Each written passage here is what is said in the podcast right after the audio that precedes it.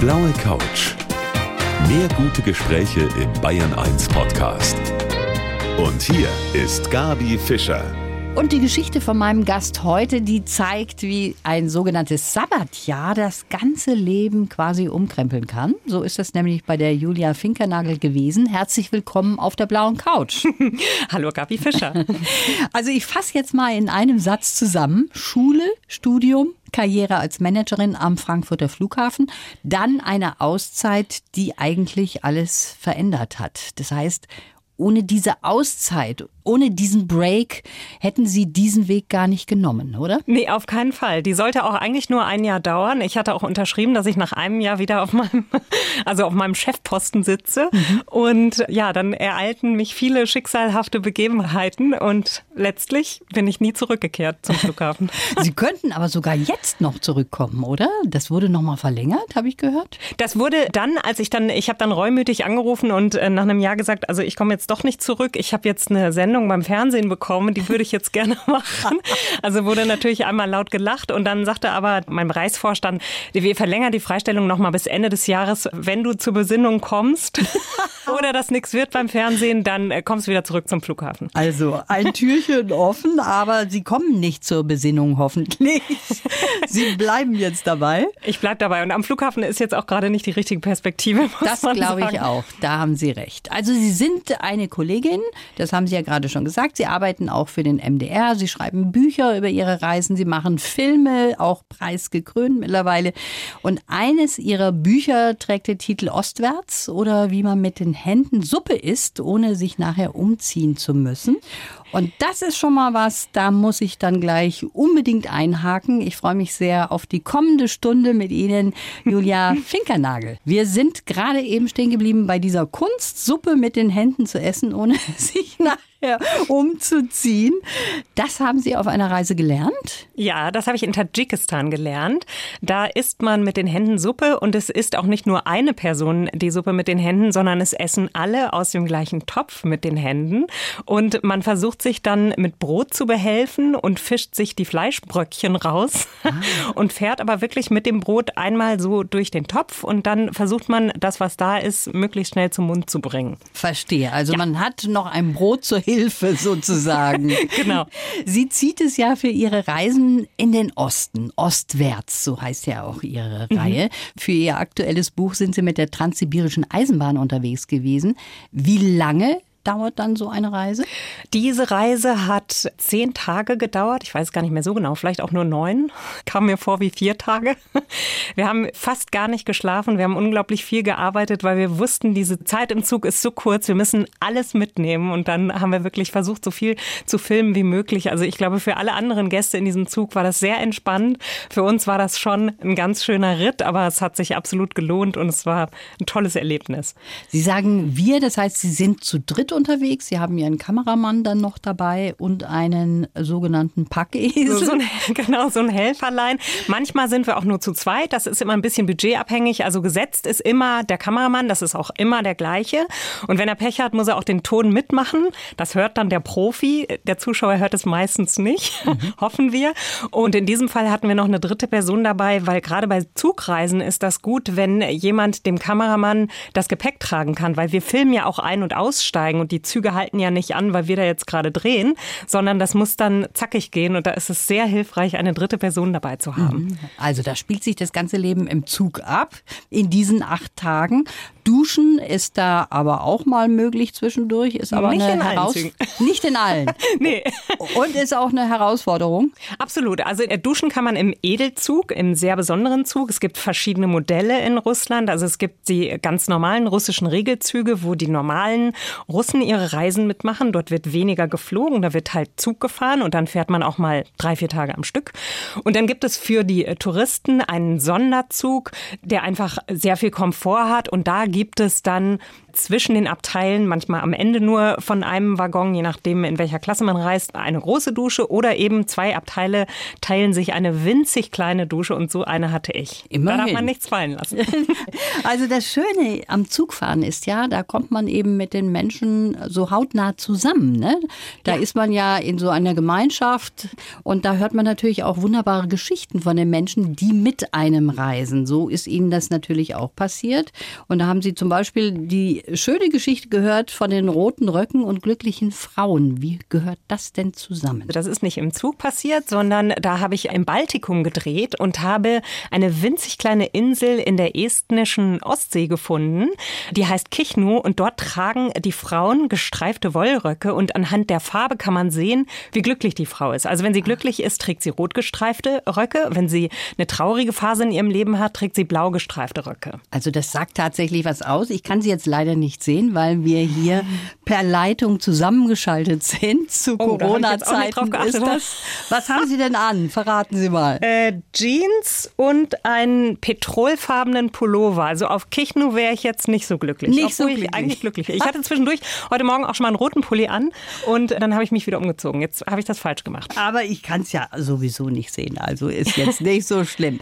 Ja, was die Reisen tatsächlich so besonders macht, und das ist ja auch bei Ihnen so ein Hauptpunkt, dass Sie mit den Menschen hautnah zusammenkommen, ob das jetzt im Zug ist oder eben bei irgendwelchen Expeditionen.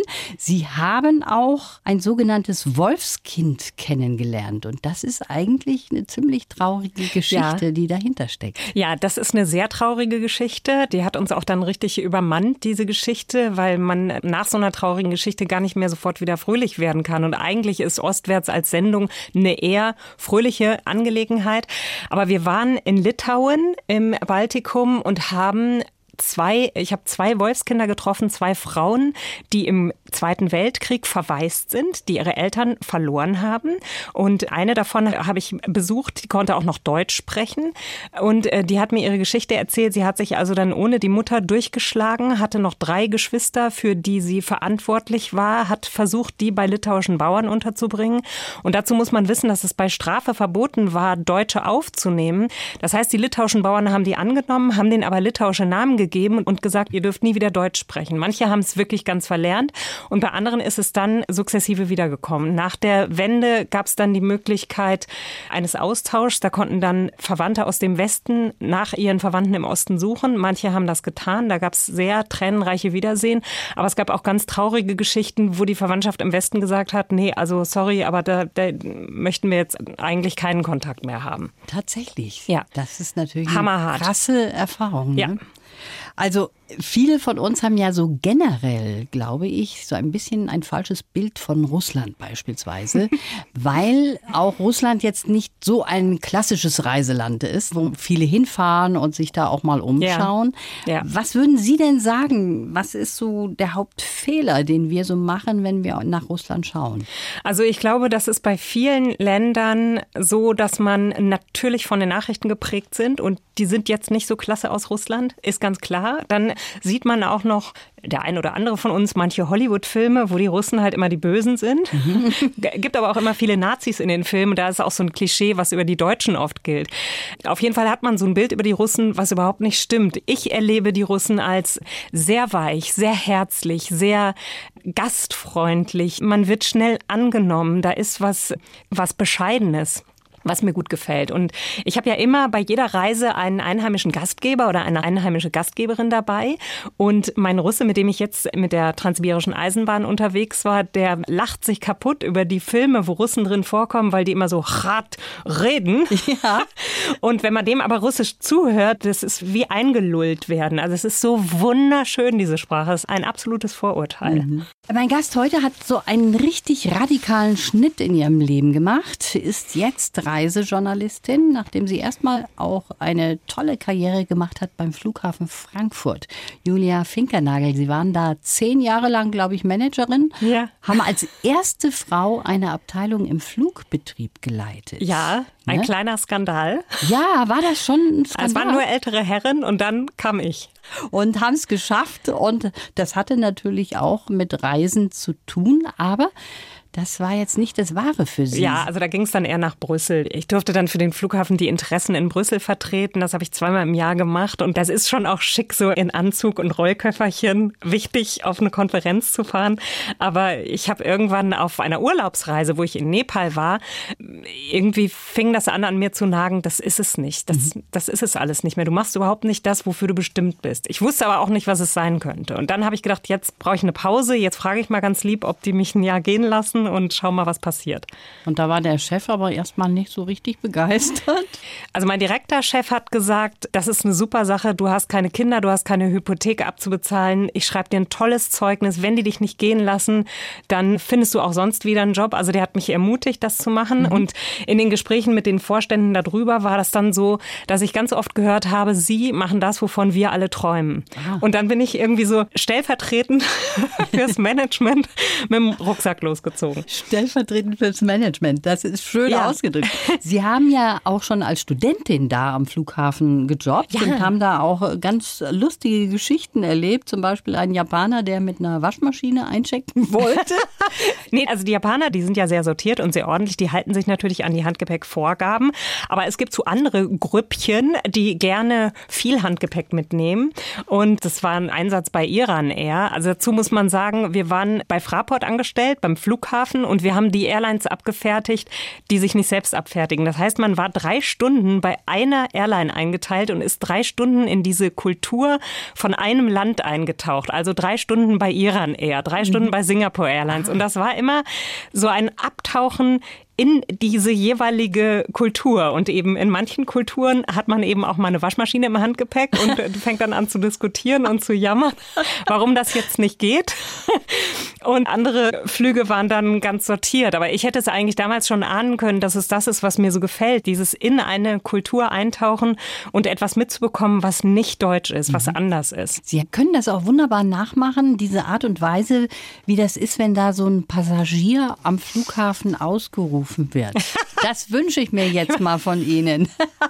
Also ich könnte Sie jetzt auf Japanisch ausrufen. Oh ja. Zum Beispiel, nehmen wir mal an, Sie sind jetzt schon im Gate, aber Sie haben noch was vergessen und wir wissen hier, die Frau Fischer aus Tokio, die muss jetzt noch mal hier zum Schalter kommen. Dann würde ich sagen, Okyakusama no yobidashi wo itashiwas, Fischer-sama, Fischer-sama, irashaimashitara zeniku kakarin made Oshirasai kudasaimase. Frau Fischer, wenn Sie sich im Gate befinden, würden Sie sich bitte noch mal beim Personal von der All Nippon Airways melden. Sehr schön, das haben Sie ja. jetzt ganz toll gemacht. Jetzt kommen wir an dieser Stelle zu unserem Lebenslauf. Den haben wir für alle unsere Gäste und den können Sie jetzt hoffentlich aber lieber in Deutsch vorlesen. Ich mach's mal auf Deutsch. Ja, bitte. Ich heiße Julia Finkernagel und bin eine neugierige Reisende, die überall auf der Welt Türen und Herzen öffnen kann. Bei meinen Reportagen bin ich auf Reporterglück angewiesen und freue mich dabei besonders über Überraschungen aller Art. Dabei ist eine spontane Einladung zur Hochzeitsfeier genauso wertvoll wie eine Nacht im Großraumschlafwagen oder ein Haus voller Tausendfüßler. Naja, geprägt haben mich die weite Welt am Frankfurter Flughafen genauso wie meine Oma, die auch mit über 80 noch etwas dazulernen wollte. Ich bin glücklich, dass ich unterwegs so oft die Perspektive wechseln kann. Denn letztendlich sind meine Reisen auch immer Reisen zu mir selbst. Im Moment freue ich mich gerade über die Ruhe. Denn tief in mir hat der Weg zu meinem nächsten großen Projekt schon begonnen. Stimmt so in etwa? Stimmt, ja. Sie dürfen jetzt nicht fragen, was das nächste große Projekt ist. ich kann es zwar deutlich fühlen, dass was kommt, aber Aha. ich weiß noch nicht, was es ist. Okay, dann werde ja. ich mir diese Frage mal verkneifen. Aber Sie mussten lachen bei dieser Geschichte mit den Tausendfüßlern. Ja. Was haben Sie da erlebt? Ach, das war schrecklich. Das war unsere aller, allererste Reise und jetzt muss man dazu wissen, ich hatte ja noch nie Filme gemacht. Ich hatte überhaupt Ahnung. Und ich war mit meinem Kameramann und unserem dritten Mann, unserem Packesel unterwegs und wir haben in Ungarn eine Karte vermietet bekommen im Wald. Die war sehr lange unbewohnt anscheinend und der Bewohner wollte uns einen Gefallen tun. Der hat ordentlich durchgelüftet, der hat aber auch alle Lichter angemacht und als wir dann abends nach Einbruch der Dunkelheit dort ankamen, war dieses ganze Haus voll mit Insekten.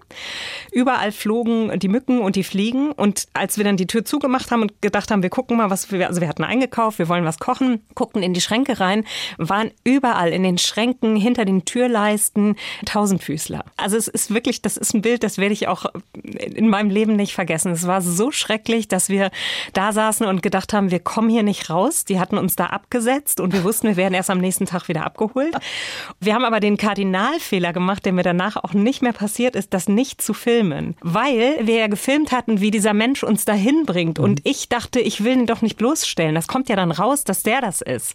Und dann habe ich aber den Fehler gemacht, das in der Redaktion hinterher zu erzählen und mein Chef hat sehr tief geatmet und gesagt, okay Julia, du bist hier noch neu, du hast noch Welpenschutz, aber beim nächsten Mal filmst du bitte alles und wir entscheiden hinterher im Schnitt, ob wir das Gesicht von diesem Menschen rausschneiden, weil diese Geschichte mit den Tausendfüßern ist ja ein Knaller. Ja, die habe ich verschenkt.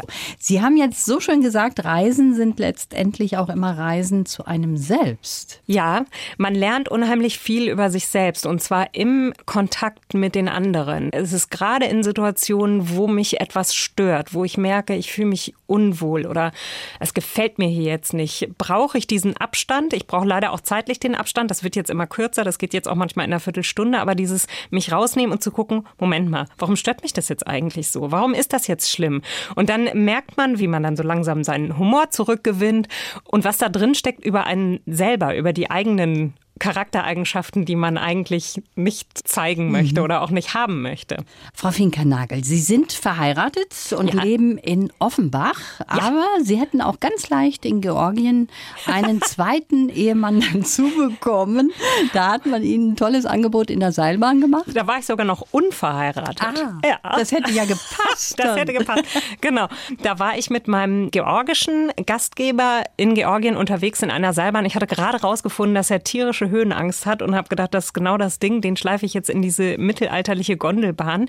Und da war so eine unglaublich süße Georgierin, die dann wissen wollte, was drehen die denn, warum haben die denn eine Kamera? Und dann hat sie ihn immer gefragt, frag sie mal, ist sie verheiratet? Da sagt er, nein. Und dann hat sie gesagt, also ich habe vier Söhne, wenn ihr jetzt mitkommt zu mir auf die andere Seite vom Tal, dann würde ich die ganz gerne mal vorstellen und vielleicht ist ja was dabei. Auch noch eine Auswahl. Ja.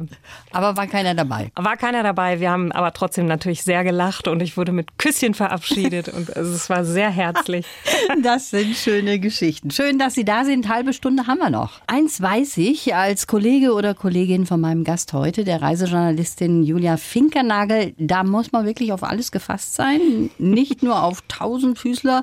Die kann einem auch schon mal über die Füße selber fahren mit dem Auto, ohne Rücksicht auf Verlust. Aber aus Versehen. ja, warum machen Sie das? Was ist da passiert? Passiert? Ja, das ist, also es gibt natürlich zwei Versionen von der Geschichte. Ne? Weil ich jetzt hier bin, erzähle ich meine. Der ja. Kameramann erzählt das natürlich ganz anders. Es betrug sich so. Wir standen auf einem Parkplatz und er wollte die Scheibe putzen. Er filmt oft vorne raus. Wir sind ja jetzt keine große Produktion, die dann irgendwie da viel Zeit hat, wo dann drei Teams außen und an der Seite und im Auto sind. Nein, das machen wir selber. Er sitzt auf dem Beifahrersitz und filmt und ich fahre. Und zu diesem Zweck hat er die Scheibe geputzt und ich dachte, mach dich nützlich, mach mal diese Waschanlage an. Und dazu muss man ja die Zündung anstellen. Ich hatte mhm. auch die Kupplung getreten. Das ist eben der Teil, den er mir nicht glaubt. Ich hatte Kupplung und Bremse getreten. Und dann habe ich die Zündung gezündet und dann ist trotzdem das Auto so ein Stückchen vorgerollt und ich hörte einen markerschütternden Schrei, guckte ihn an und für mich waren das Bruchteile von Sekunden. Für ihn, also ihm kam es, glaube ich, sehr lange vor, weil ich stand eben auf seinem, auf seinem Schuh. Und ich habe dann auch abends erst gesehen, dass es wirklich geblutet hat und oh habe mich unglaublich schlecht gefühlt. Aber in der Situation selber habe ich ihm noch Annika-Kügelchen angeboten, weil ich fand, dass man also Globally immer dabei haben soll. und ich glaube, da hat er kurz gedacht, jetzt fährt er nach Hause. Er lässt mich stehen. Also ja, jetzt haben Sie Ihre Version erzählt. Genau. Ich weiß nicht, was Ihr Kollege denkt, der jetzt vielleicht zuhört. Die hört sich vielleicht ein bisschen anders an. Aber ist das generell so, dass man auch dort natürlich auf diesen Reisen gut versorgt ist medizinisch, wenn da mal was passiert? Mm, es kommt natürlich sehr auf das Land an. Also wir hatten Länder wie unsere Reise entlang der Seidenstraße, Kirgistan, Tadschikistan, Usbekistan. Da muss man bei Tadschikistan wissen, das ist ein so schwer zu bereisendes Land. Da hatten wir Medikamente dabei, falls jemand von uns sich ein Bein bricht, dass er dann dieses Medikament nehmen kann. Ah. Also da wurde mir auch dann wirklich gesagt, du rufst erst an, bevor das jemand nimmt. Also da waren wir schon auf alles irgendwie vorbereitet. Aber toi, toi, toi, es ist ist noch nie was passiert, außer mhm. einem Schnupfen vielleicht. Und dem C, aber nicht der Rede wert. Männer sind ja auch so wehleidig, ja. wie wir wissen. Jede Reise bringt so seine Überraschungen mit sich. Was ist denn das Tollste, was Sie erlebt haben, wo Sie sagen, da habe ich gar nicht damit geplant und das hat mich überrascht und es war einfach großartig? Das ist jetzt Stichwort Reporterglück. Ich hatte eine Reise durch Russland und zwar rund um Sochi. Das haben wir vor Olympia 2014 gemacht. Wollten wir dort Land und Leute besuchen und da wollten wir in ein Museum in so einem Dorf, wo eine bestimmte Minderheit wohnt, die Schapsugen. Und es war alles abgeschlossen in dem Dorf und wir sind durchgefahren und plötzlich hörten wir Schüsse und dachten, oh Gott, jetzt wird hier schon auf uns geschossen. Und dann kam aber raus, das war Teil einer schapsugischen Hochzeit, die genau an diesem Tag stattfand, wo alle Dorfbewohner anwesend waren. Und als wir ausgestiegen sind, wir sind mit einem ganz kleinen alten Lader von 1984 da angekommen, also jetzt nicht mit dem dicken Produktionsbus, haben die uns sofort adoptiert und gesagt, das ist ja super, ihr dürft filmen, ihr dürft alles hier machen, ihr dürft auch mitessen. Und dann waren wir einfach bei dieser Hochzeit dabei, jetzt völlig ungeplant. Und das ist wirklich Reporterglück vom Feinsten. Ja, das war toll. Toll. Reisen ist ihre Leidenschaft und die hat sie zum Beruf ja. gemacht. Die Reisejournalistin Julia Finkernagel, die einen Bestseller nach dem anderen schreibt. Bei ihr geht es immer ostwärts und die Filmreportagen sind im Übrigen auch in der Mediathek jetzt noch zu sehen, in der ARD-Mediathek. Können Sie sich vorstellen, Frau Finkernagel, dass die Reiselust mal nachlässt wieder bei Ihnen? Nee. Kann ich mir nicht vorstellen. Also es gibt oft Momente, wenn ich zurückkomme, dass ich sehr erschöpft bin und dass ich mich wahnsinnig auf zu Hause freue und auch sehe, was ich zu Hause so schätze, also auch was ich an unserem Land sehr schätze. Und dann dauert es aber so vielleicht, ich würde mal sagen, drei bis vier Monate und dann will ich wieder los, dann bekomme ich Fernweh. Das habe ich natürlich auch jetzt. Jetzt kann ich mir natürlich sehr behelfen. Ich kann die Filme in der Mediathek ansehen. Ich habe viele lebhafte Erinnerungen, wo andere Leute vielleicht ein Fotoalbum machen müssen. Das ist mhm. jetzt ein absoluter Luxus, dass ich sagen kann, cool, ich ich habe sogar einen Film. Aber ich erinnere mich dann natürlich auch nur an die Dinge, die bildlich vorliegen. Das ist ja oft so. Und das ist jetzt in dem letzten Jahr mit diesen ganzen Beschränkungen, Corona-Beschränkungen, und da sind wir ja auch noch nicht raus. Ist da vieles den Bach runtergegangen für Sie jetzt beruflich? Also ich habe letztes Jahr wahnsinniges Glück gehabt. Wir haben diesen Trip mit der Transsibirischen Eisenbahn im Februar gedreht. Wir wollten zum zugefrorenen Baikalsee und wir sind Anfang März zurückgekommen. Also wir haben während der Reise schon die Nachrichten gehört und der Zug ist auch nicht mehr die ganze Strecke gefahren. Der sollte eigentlich noch über die Mongolei nach China fahren. China war dann eh schon gelaufen, aber Mongolei wurde eben dann auch gestrichen. Für uns war klar, wir wollten sowieso nur Russland sehen und wir sind wirklich fünf Minuten vorm Lockdown so ungefähr zurückgekommen und ich wusste, ich schreibe jetzt mein Buch. Das heißt, also ich habe als Einzige nicht den Keller aufgeräumt. Ich habe einfach durchgeschrieben. Und dann war im September nochmal so ein kleines Fenster. Da habe ich einen Dokumentarfilm gedreht in Polen. Und dann habe ich den geschnitten. Also im Moment bin ich total gut durchgekommen. Also hat alles irgendwie sich ganz gut gefühlt bei ja. Ihnen. Wie ja. ist das mit Ihrem Mann? Sie haben ja tatsächlich jetzt doch einen Ehemann. Jetzt nicht den aus der Seilbahn, aber einen anderen. Was sagt denn dieser Mann jetzt zu dieser Reise? Tante, die er da geheiratet hat? Ja, gut, also das hat er natürlich vorher gewusst. Und wir beide finden das eigentlich sehr erfrischend, wenn man dann auch mal wieder so ein paar Wochen auseinandergerissen wird, weil man sich ja vermissen kann. Also und dann kann man erzählen und dann weiß man so vieles wieder zu schätzen, was zu Hause so schön ist. Oder das ist schon der Mensch, dem ich am liebsten alles erzählen möchte. Ich erzähle zwar natürlich jetzt sehr vielen Menschen von meinen Reisen, aber der erste ist immer er. Mhm. Und das ist schön, diesen Wert zu spüren, wenn man eben mal weg ist ist. Genau ja. wie jetzt mit Corona und dem Reisen. Mit ihm würden Sie aber auch mal verreisen, oder? Das machen Würde Sie auch ab und zu mal. Wenn er lieb ist, darf er auch mal mit. nee, also natürlich verreisen wir zusammen. Er hat schon auch mal gesagt, ich möchte nicht unbedingt mit dir in ein Ostwärtsland, wo du schon warst. Lass uns zusammen was entdecken. Und so waren wir auf unserer letzten großen Reise in Israel und haben zusammen ganz viel entdeckt. Und da sind aber dann auch so skurrile Geschichten passiert, dass jemand im, im Sammeltaxi von Tel Aviv nach Jerusalem neben mir saß und wir sind ins Quatschen gekommen und dann sagt er irgendwann, ja, habt ihr denn schon mal Schabbat gefeiert? Dann sage ich, nee. Das sagt er, ja, dann müsst ihr zu uns kommen. Ihr kommt morgen Abend zu uns. Das machen wir. Ich rufe meine Mutter an, die ganze Familie kommt, ihr seid dabei. Und mein Mann schüttelte auch nur den Kopf und sagte, das gibt's doch nicht. Das ist wie bei Ostwärts. Jetzt nur halt ohne Kamera. Das ziehen Sie irgendwie an, ja. Frau Finkernagel. So ist das. Warum eigentlich hauptsächlich ostwärts für Sie? Das ist vom Ursprung her so ein bisschen natürlich dem Mitteldeutschen Rundfunk geschuldet, der mir damals in diesem, als ich mein privates Sabbatjahr gemacht habe und diese Reiseberichte geschrieben habe, die dann beim MDR gelandet sind, dann haben die mir ja das Praktikum angeboten und letztlich diese Reisesendung für mich gestrickt. Und natürlich war das für die Zuschauer des MDR eine schöne Anknüpfung, ostwärts zu reisen in Länder, mit denen sie eine Verbindung haben. Und das ist tatsächlich so, dass sie sehr erfolgreich sind, auch mit ihren Filmen. Aber nochmal zurück zum Anfang. Man geht ja da nicht einfach zum Fernsehen und sagt, hallo Leute, ich mache jetzt hier eine Reportage und fahre mal ostwärts und die möchte ich gerne an Sie verkaufen. So kann nee. man es ja nicht sich vorstellen. Ne? Wie nee. ist das zustande gekommen? Also es, es war so, dass die Programmchefin beim MDR meine Reiseberichte bekommen hat. Ich hatte keinen Blog, ich habe E-Mails geschrieben und hatte einen kleinen Verteiler, weil mir das auch ein bisschen peinlich war. Ich dachte, Sie lesen jetzt alle am Flughafen und da kann ich als Chefin überhaupt nicht mehr kommen. Und natürlich haben sie alle weitergeleitet. Das war mir nicht klar. Und die Programmchefin vom MDR hat diese Reiseberichte gelesen und ließ mir dann ausrichten durch ihr Sekretariat, ich möge mich doch mal melden, sie würde mir gerne ein Praktikum anbieten, könnte mir aber nichts versprechen. Und dann habe ich gedacht, wenn ich das noch im Sabbatjahr mache, kommt es ja nicht raus mache ich. Und war dann zwei Monate dort, habe verschiedene Abteilungen durchlaufen. Und im Rahmen dieses Praktikums gab es ein Casting für diese Reisesendung. Und ich habe gedacht, was hast du zu verlieren? Das machst du jetzt. Und habe morgens das Thema bekommen, musste abends einen fünf Minuten Film abliefern, fertig geschnitten mit Musik und Text. Und, und dann haben sie gesagt, ja, wir machen das mit dir. Und jetzt schreiben Sie erfolgreich Bücher, Sie machen Filme, für die Sie auch schon Preise bekommen haben. Sie sind Herausgeberin von der Reisereihe unterwegs. Und jetzt möchte ich doch noch mal darauf zurückkommen auf den Lebenslauf. Sie haben da gesagt, tief in Ihnen hat schon der Weg zum nächsten Projekt begonnen. Können wir da überhaupt nichts erfahren von Ihnen? Sie verraten nichts. Ach.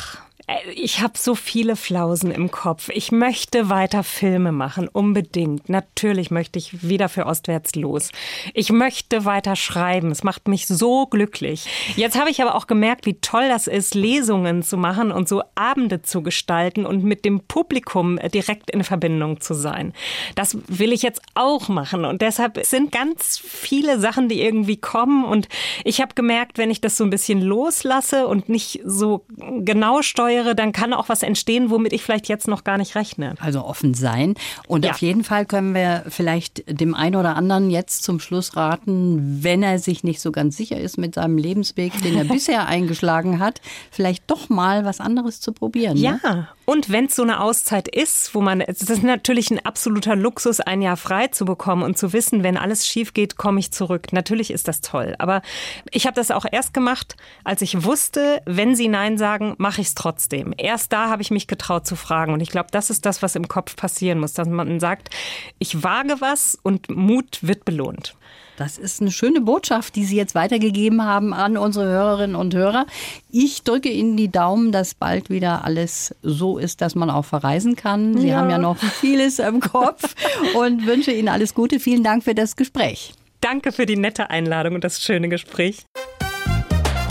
Die blaue Couch. Der Bayern 1 Talk als Podcast. Natürlich auch im Radio. Montag bis Donnerstag ab 19 Uhr.